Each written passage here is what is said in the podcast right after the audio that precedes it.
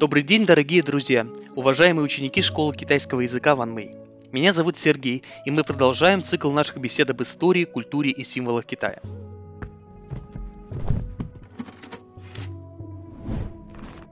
Вести разговор о символической стороне культуры Китая бывает подчас очень и очень сложно. И здесь сказывается не только разница культур и необходимость сочетать этический подход, то есть взгляд стороннего наблюдателя, находящегося как бы вне схватки или над ней, с эмическим подходом, то есть инсайдерским взглядом, взглядом изнутри. Существуют также сложности более общего порядка, и называется она ориентализм. Всех тех, кто захочет подробнее узнать об этом явлении, я не могу не отослать к одноименной книге за авторством Эдварда Саида. Но для цели нашей сегодняшней лекции мы определим ориентализм как особый тип мышления и мировосприятия западного человека. А, и этот тип основывается на противопоставлении Востока и Запада в их сущностном понимании и в том, как вообще Восток и Запад могут быть познаны. Здесь надо понимать, что само понятие «Восток», как, впрочем, и понятие «Запад», это весьма условная и воображаемая категория. И когда в прошлом европейские колонизаторы сталкивались с различными восточными культурами, в том числе с китайской, на Западе формировался особый тип упрощенного и обобщенного восприятия Востока. И любая восточная культура изображалось неким предвзятым образом. Мы, как современные европейцы, на самом деле тоже не лишены ориенталистского фильтра, когда выносим какие-то суждения о странах Восточной Азии или о китайской культуре, например. В данном вопросе показательно, скажем, русская фразеология Китая.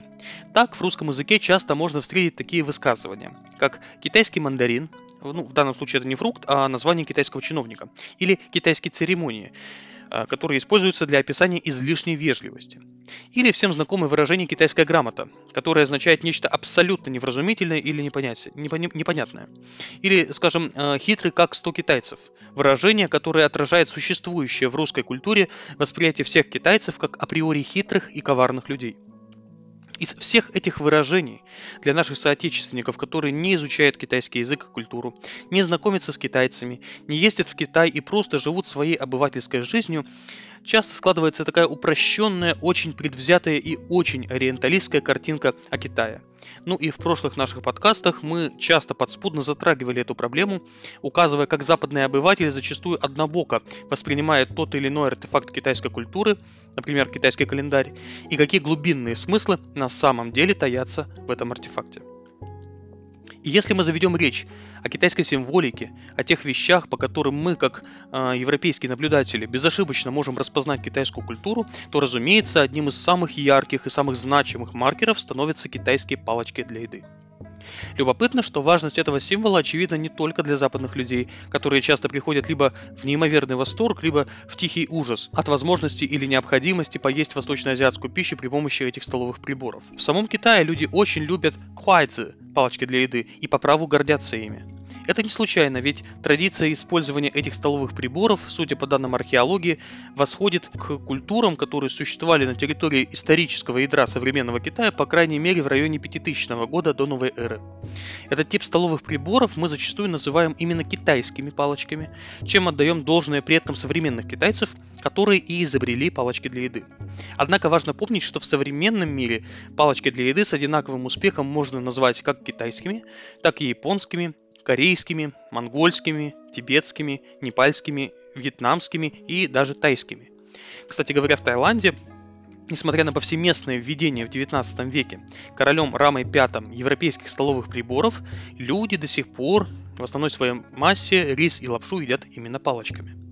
Более того, культурологи и историки кулинарии даже говорят о существовании на планете всего лишь трех типов поедания пищи. При помощи вилки, при помощи пальцев рук и при помощи палочек. И Китай – это, в общем-то, родоначальник одного из этих способов. Часто сталкиваясь с палочками в китайских ресторанах, мы воспринимаем эти столовые приборы как альтернативу привычной для нас вилки.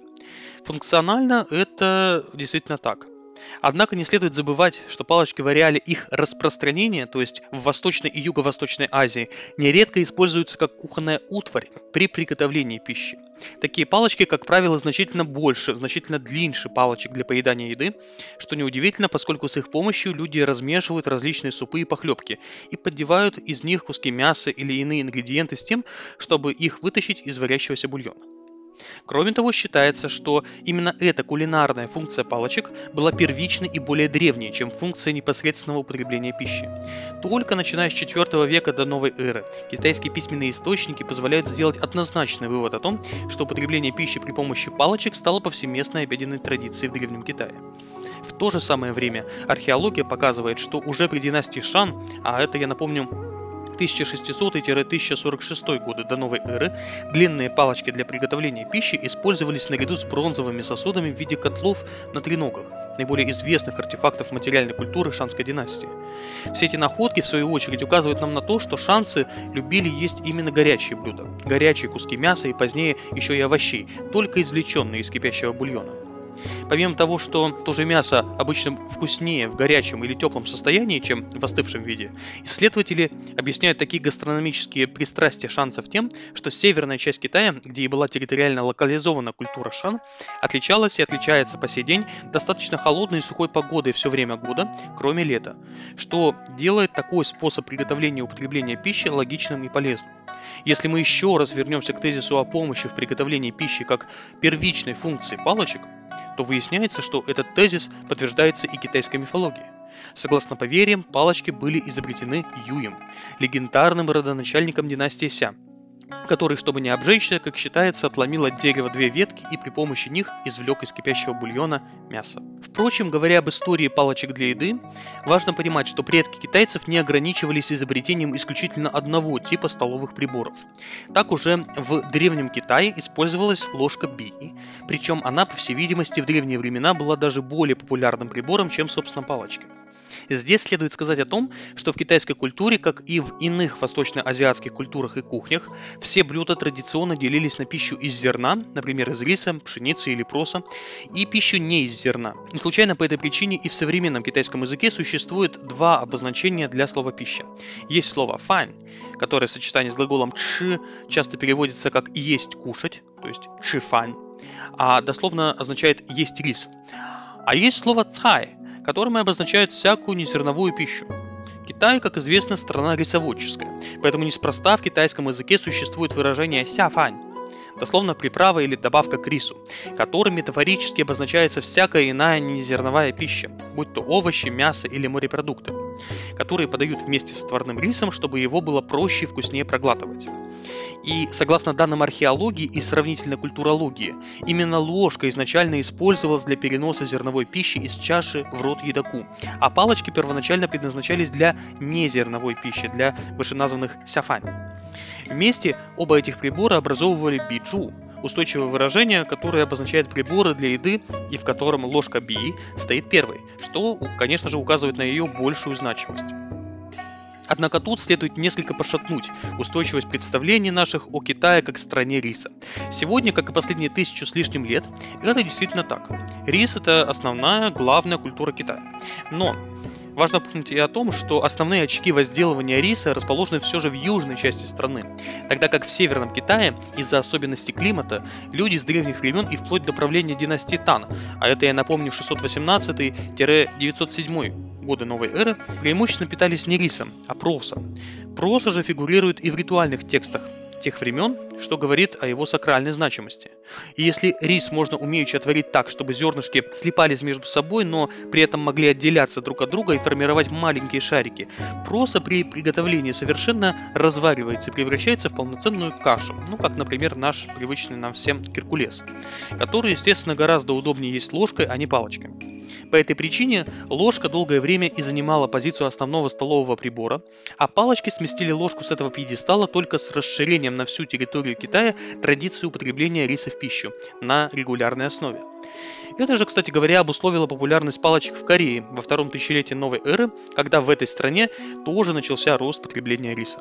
Но рис, хотя и оказал значительное влияние на столовые предпочтения китайцев, был все же не единственным фактором. На рост популярности палочек сказалось также развитие и распространение при династии Хань с 206 года до новой эры по 220 год новой эры различных блюд из пшеничной муки, будь то блинчики, лапша или пельмени, которые в Китае называются дяоц. Разумеется, китайцы были знакомы с перемалыванием пшеницы и других злаков, в частности проса, при помощи пестика и ступы, по крайней мере еще 4000 лет назад. Но именно при династии Хань в Китае стали активно строиться мельницы с каменными жерновами. Это явление серьезно упростило и удешевило изготовление муки, тоже зерновой культуры, и поспособствовало увеличению объемов ее производства, а также распространенности мучных рецептов. На фоне роста популярности пельменей и лапши китайцы постепенно и в отношении этой зерновой пищи перешли от ложки к палочкам, потому что есть что пельмени, что лапшу удобнее палочками, а не ложкой.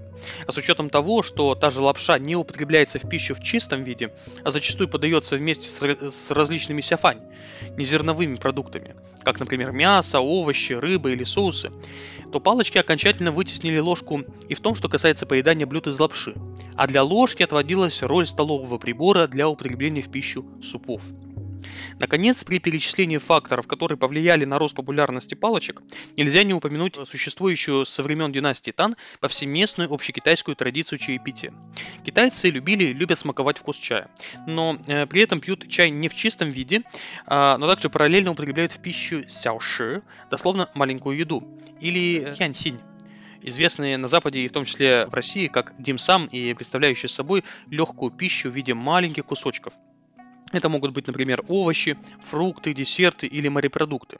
Учитывая малый размер этих аппетайзеров и то, что они соответствуют понятию незерновой пищи, сяфань, развитие культуры чайных церемоний в Китае стало еще одним толчком – который предопределил главенствующие позиции палочек для еды. По ходу сегодняшней беседы у нас, как европейцев, которые волей-неволей ориентируются на собственный культурно-исторический опыт, могут, может возникнуть такой вот вопрос. Знали ли древние китайцы до прихода европейских колонизаторов такие приборы, как вилка и нож? Ну, действительно, в Древнем Китае, судя, например, по захоронениям династии Хань, люди в самом деле пользовались и вилками, и ножами, но делали это исключительно на кухне – то есть э, использовали и вилки, и ножи при приготовлении, но никак не при поедании пищи. В распространенных китайских кухнях таких блюдах, как похлебки и тушеное мясо, все ингредиенты традиционно нарезаются маленькими кусочками уже на этапе приготовления, которые затем при поедании подносить к рту при помощи палочек гораздо-гораздо проще. Но помимо сугубо утилитарных соображений, за склонностью китайцев избегать вилки и ножи, колющие режущие предметы, при поедании пищи стоят и философско-этические догмы.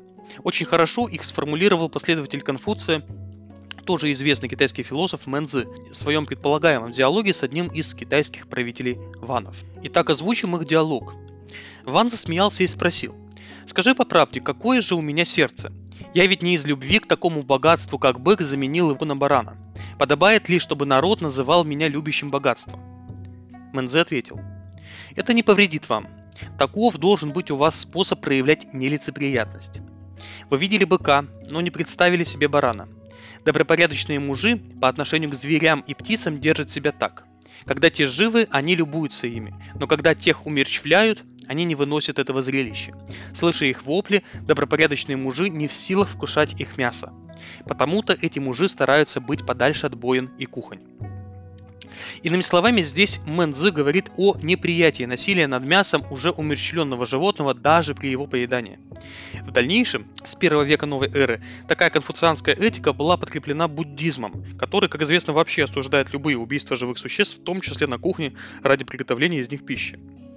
Это повлияло на кухни различных китайских провинций, где, пусть и не всегда, но весьма часто мясо – это не ключевой ингредиент блюда, но основа для соуса, который позволяет подчеркнуть вкус овощей или лапши.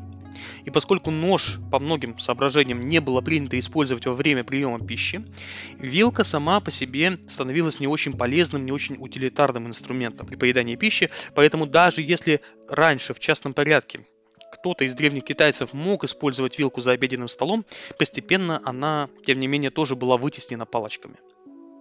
Ужиная в китайских ресторанах или питаясь в местных заведениях в самом Китае, нужно, конечно же, знать несколько правил этикета при обращении с палочками. Во-первых, важно использовать палочки таким образом, чтобы это никак не мешало остальным. Это вообще-то главное правило. Важно следить за тем, чтобы еда не падала назад на блюдо, не создавала брызг и так далее. По этой причине следует минимизировать расстояние между блюдом с едой и ртом едока. Например, сами китайцы едят палочками рис, держа миску с рисом прямо у рта. Во-вторых, когда палочки не используются, их следует размещать либо справа, либо спереди от блюда перед едоком. Ни в коем случае нельзя втыкать палочки вертикально в рис или иное блюдо, потому что это выглядит оскорбительно. Ведь тем самым вот эти палочки для китайцев выглядят как палочки с благовониями, которые китайцы зажигают в кумирнях или храмах предков. Кроме того, если вы попросили добавки или вам предложили добавку, нужно палочки обязательно убрать с тарелки или чашки и разместить их, как мы уже сказали, сбоку от блюда. В-третьих, ни в коем случае нельзя стучать палочками по краю блюда или чашки или по столу скажем, чтобы подозвать официанта, поскольку подобными звуками уличные попрошайки обычно привлекают к себе внимание, и это считается дурным тоном. В-четвертых, не следует копаться палочками в воде, в поисках желанного кусочка. Нужно брать и есть то, что лежит сверху. Это также означает и то, что схваченный палочками кусок надо тут же взять и съесть. Ни в коем случае его нельзя положить назад. При этом, если схваченный кусочек оказывается слишком горячим, запрещено размахивать палочками, чтобы его остудить. Нужно либо просто подождать, либо слегка подуть на него. В-пятых, нельзя облизывать палочки, держать их во рту, кроме моментов, когда едок подносит на палочках кусочек пищи к своему рту. Нельзя также размахивать палочками в воздухе, указывать ими на кого-то или на что-то, либо передвигать с помощью палочек посуду. Это нужно делать только руками. Наконец, скажем пару слов и о том, как же на самом деле правильно стоит обращаться с палочками. Ну, здесь, разумеется, важно понимать, что люди, которые с детства едят палочками, берут их тысячами разных способов. При поиске информации о способах держать палочки можно найти такие интересные хваты, как, например, вулкан, куриные когти, ножницы или висящие палочки. Но при этом при всем существует и усредненный стандартизированный хват. Кроме того, нужно иметь под рукой визуальное представление о хвате и положении обеих палочек в руке. Например, какие-то картинки или видео, а также выдержку и терпение. Умение орудовать палочками требует мышечной тренировки, в той же самой степени, в которой это необходимо человеку для того, чтобы научиться, например, ездить на велосипеде, правильно произносить звуки иностранного языка или же играть на музыкальном инструменте. Поэтому всем тем нашим слушателям, которые только планируют освоить этот столовый прибор, мы, конечно же, желаем удачи и как можно более скорой возможности получить новые гастрономические ощущения от поедания пищи маленькими порциями, что, как считается, позволяет быстрее насытиться и как следует распробовать вкус блюд. Ну а сегодняшняя лекция подходит к концу. Услышимся с вами в новых выпусках нашего подкаста. До скорых встреч!